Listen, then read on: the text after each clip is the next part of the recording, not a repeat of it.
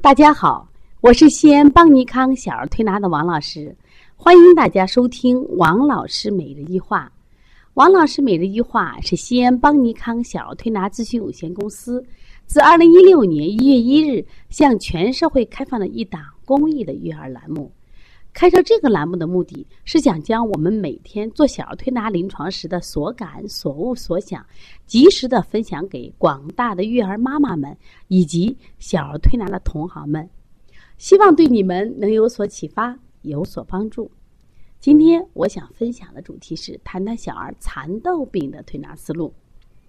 今天广州的天天妈带着孩子到我们西安邦尼康来调理。孩子是患了小儿蚕豆病。小儿蚕豆病由于不是常见病，很多学员都没见过，纷纷要求讲解一下这个病的病因、病机及小儿推拿思路。为什么会叫蚕豆病？是和吃蚕豆有关吗？的确如此。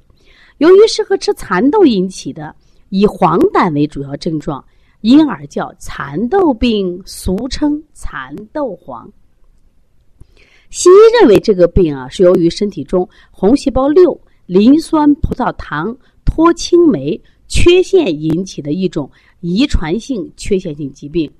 吃了蚕豆病蚕豆以后呢，会出现黄疸、溶血性贫血、小便呢呈酱油色等症状，严重的啊甚至会引发多个脏器衰竭致死。急性发作期呢，西医在治疗呢就采取激素、输血、补液的方式控制。那么平常不发作的时候，这些孩子也没有太多的症状啊。那么中医对蚕豆病是如何认识呢？蚕豆病是以进食蚕豆后出现黄疸为特点，相当于中医的黄疸中的骨胆的范畴。在汉代张仲景在《金匮要略》里边有骨胆的专门论述。他说啊，骨气不消，胃中苦浊，浊气上流，小便不通，阴背凄寒，热流膀胱，身体尽黄，名曰骨胆。明代的《景岳全书》也说，因饮食伤脾而得者，曰骨胆。啊，古人的话听不懂也没有关系，但是你记住一个词，骨胆。以前可能听过黄疸，今天听骨胆，是因为饮食引起的这种。黄疸症状，那么据此呢，进食蚕豆伤及脾胃而致黄疸者，就属于骨胆范围。蚕豆病的重型表现与中医黄疸的急黄相似。那么中医对蚕豆病的辨证要掌握两要点，就是刚才讲了嘛，我们把它定位成骨胆。首先呢是清热利湿，理气健脾。大家把这个思路记住啊！你看我们在调黄疸的时候，基本也是这种思路。急性期的时候，我们可以用推六腑、推六腑、清胃经、清肺平肝、清大小肠。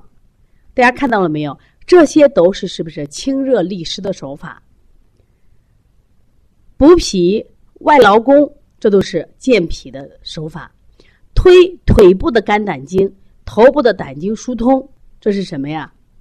理气的，因为我们说，往往这都是肝的疏泄不好，引起了胆汁上逆。大家都知道，胆汁啊，它实际上呃是帮助我们消化脂肪的，它是下行的，所以我们的大便颜色是黄的。往往孩子出现黄疸的时候，发现大便颜色都偏白。那么，为什么孩子会出现黄疸呢？胆汁上逆，就说明肝胆疏泄失常了。所以在这个时候，我们推腿部的肝胆经、头部的胆经疏通，都是为了什么呀？疏肝利胆，按揉足三里、摩腹，这都是为健脾。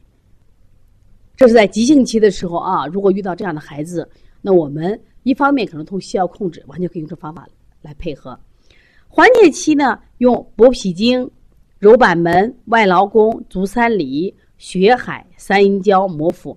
你看缓解期的时候，我们发现这类的孩子呢。它明显的出现什么呀？脾胃虚弱，所以你重什么呀？健脾。由于这个病呢发病的比较快，急性期，因为它还是比较危险，我们还是建议去西医治西医治疗。尽管呢可能用激素啊，打各种药物，但是我觉得只为什么？如果和生命的重要性来比较，我觉得抗生素的危害就算少了，因为这说要救命呀，必须打针。所以去医院治疗，推拿配合缓解期，我们主要通过推拿，实际上是给孩子什么呀？提高正气，让孩子正气足了，那么脾胃好了，免疫力增强了，那么孩子可能以后的身体素质高了，就可能不犯这病了。那么小儿蚕豆病呢？当然它不是说人人都会得的，不像我们感冒咳嗽。那么这也是个南方病，像广州地区得了比较多。但是现在我发现啊，我们因为饮食的习惯。我们北方人现在湿气重了，湿气也重了，吃甜食、吃肉食，不运动，这都容易产湿。所以这一类的南方病在逐渐的往北方迁移，像咽峡疱疹、手足口病。